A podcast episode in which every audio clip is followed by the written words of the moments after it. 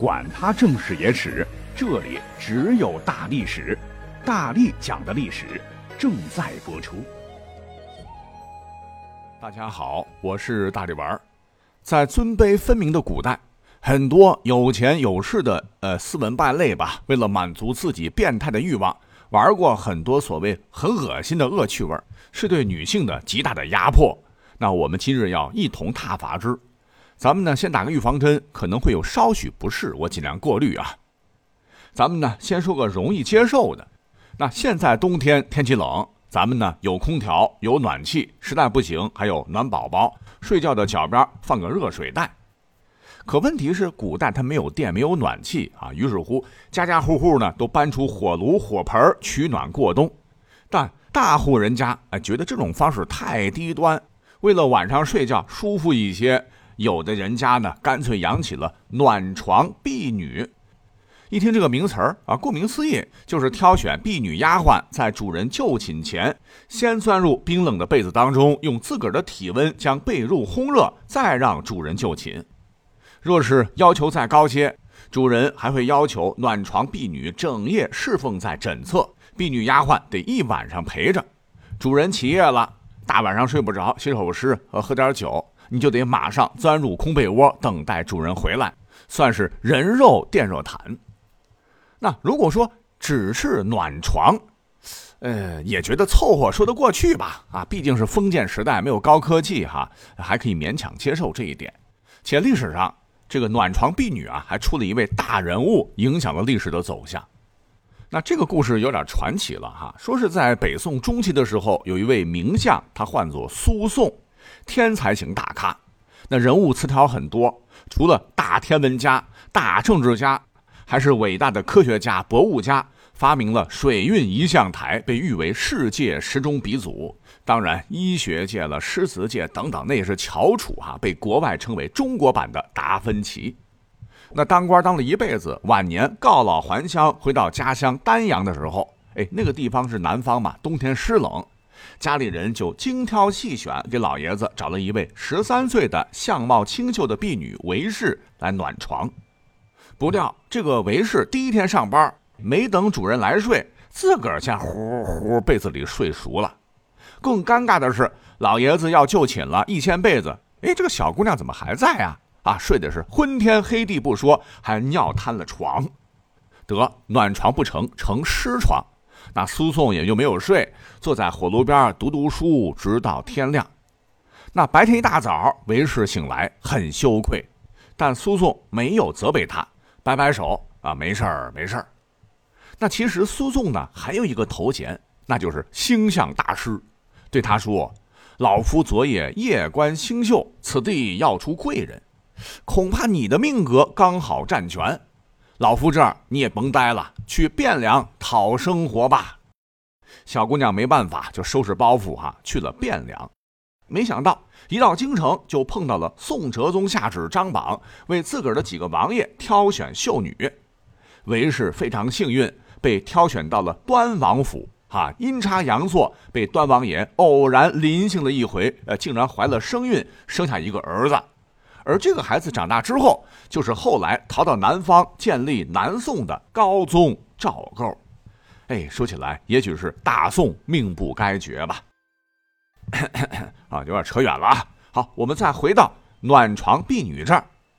那大户人家呢，有一些还是不知足，呃，硬要是玩出新花样，搞出了一个暖床婢女的升级版，这就是暖脚婢女。哎，这个脚可不好暖呐！据说明朝奸臣叫严嵩啊，每天晚上睡觉的时候，天冷就会选出两个丫鬟，各抱自个儿的一只脚啊，蛮享受的嘞。只是可怜这俩小丫鬟得整晚把臭脚抱在怀中，不敢闭眼，配合着严嵩翻身起夜。若不小心睡着了，导致丞相的脚掉下去，那惩罚可是很重的。听到这儿，您可能觉得，哎呀，这个活有点恶心呐。哎，恶心是恶心，但是要跟严嵩的儿子严世蕃比，这还算好的啊！严世蕃才是真正的糟践人。说严世蕃每天早上睡醒的时候啊，可能有慢性咽喉炎，嗓子都有很多的痰，要对着痰盂吐上许久才能吐干净，就很不舒服。为了邀功，一个叫做丽娘的宠妾给他出了一个特别恶心的办法。什么办法呀？丽娘说：“痰盂多么脏，怎么能配得上您呢？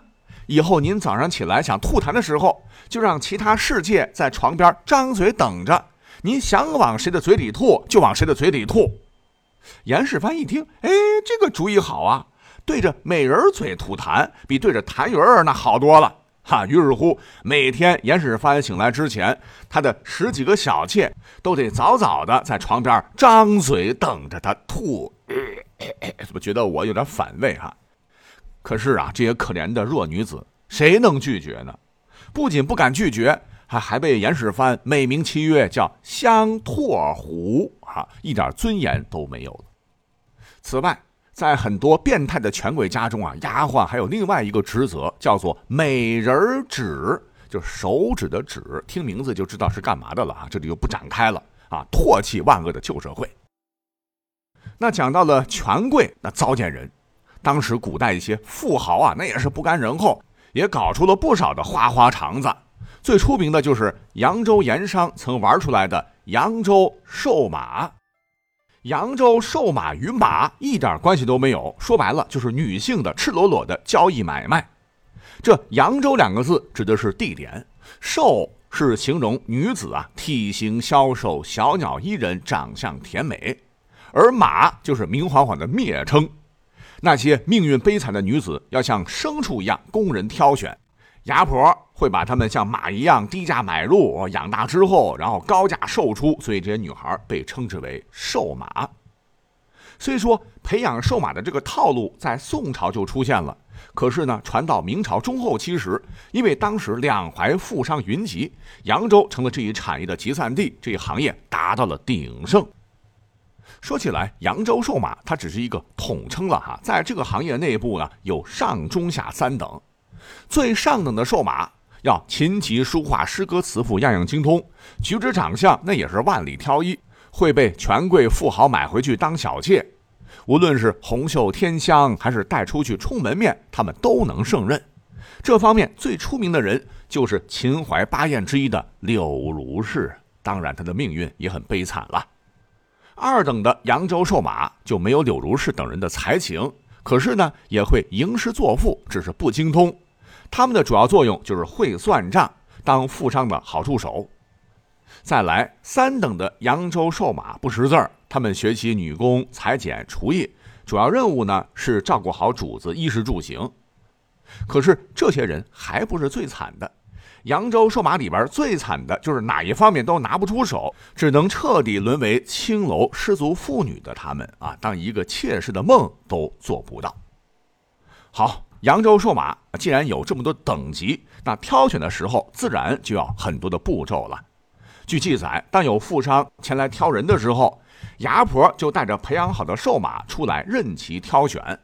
牙婆要说“姑娘下拜”，这个女孩呢就要行礼；说“姑娘往上走”，女孩就要走到富商面前；再说“姑娘转身”，女孩就要转身；说“姑娘借手”。女孩呢就要把自个儿的手臂露出来，再说姑娘再走走，女孩就要把裙摆拉起来，让别人看到自己的脚。看脚啊，有很多的说法。古代讲究三寸金莲，那些富商啊，自然不想花高价钱买回去一个大脚姑娘。为了花了钱不出错被忽悠啊，他们还总结了很多的方法，什么凡出门群服先降者必大。高髻齐裙，人未出而只先出者必小。那对于现代人来说，哎，露个胳膊露个脚怎么了嘛？那古代，尤其是明清两朝，对女子压迫很严重。这些女孩在异性面前露出胳膊和脚，与现在天热的时候女生穿这个坎袖凉鞋出门完全不一样。当时让女孩这么做，就是没把她们当人看。那一项项看下来，呃，跟牲畜交易市场上看牙口、看前蹄后蹄也差不了多少了。且这些女孩从小被圈养起来，学习各种东西，为了保持体型还不能吃饱饭，等到终于摆脱牙婆了，还要受此羞辱。最后，哪怕是一等的瘦马，只是去给富商当妾，地位那也是很低的，从一个狼窝到另一个狼窝。等到富商享受了服，务，牙婆赚得盆满钵满，受到伤害的也只是这些可怜的女子。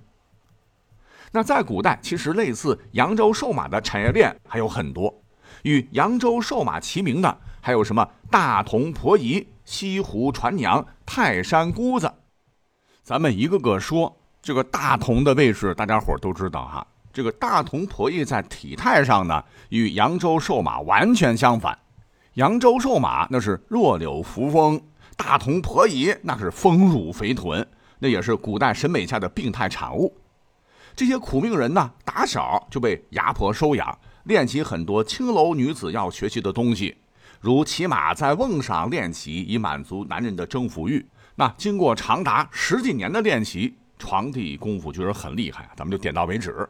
据说呢，明清两代私下里曾经流传这么一句话：“大同府走一遭，回家把妻休。” 哈哈，当时不少人都仰慕大同婆姨的名声，还来到过大同。可那里是销银窟，银两花完了怎么办呢？还可以以物易物交易，甚至当时还有一斗黄米或者其他等价物交换一碗的荒唐做法。传说明朝的正德皇帝比较风流啊，曾微服私访到大同，遇到了李凤娘姐妹，从此多出了一出京剧，叫做游龙戏凤。你想想，连皇帝都流连忘返，可见大同婆姨在当年的知名度。那另外一个西湖船娘啊，据说呢起源比较早，那是隋炀帝时。当年隋炀帝南巡，嫌弃男子划船不好看，就找了很多花枝招展的女子充当船夫。从此之后，江南出现了船娘。无边夜色中，他们浓妆艳抹的站在各自花船上，盼着才子富商到自个儿的船上。你像是唐宋的很多文人很风流啊，那可都是花船上的常客。秦观曾经还写诗赞曰：“西湖水滑多娇娘。”估计他钱也花了不少。而与前几种相比，泰山姑子那就有些神秘了。但凡走过，必留下痕迹。江湖一直流传他们技艺比肩扬州瘦马，堪称制服诱惑的看山鼻祖之说。那说起泰山，会当凌绝顶，一览众山小嘛？那自古以来就是文人墨客朝圣的地方，游客多了，泰山上面当时各类寺庙自然也是香火旺盛。可总是有一些人呢，嫌赚钱少，为了多赚些黄金白银，就想出了很多新花样。那个时候，有些很不规范的寺庙，干些下三滥勾当，让三十岁以下的尼姑留长发，学习风月场中的种种技巧。等到达官显贵前来。尽心服侍，银子大大的。你像是清代小说《老残游记》，就不吝笔墨描写过泰山姑子易云的故事。总的说起来，这也是时代的悲哀，犹入佛门。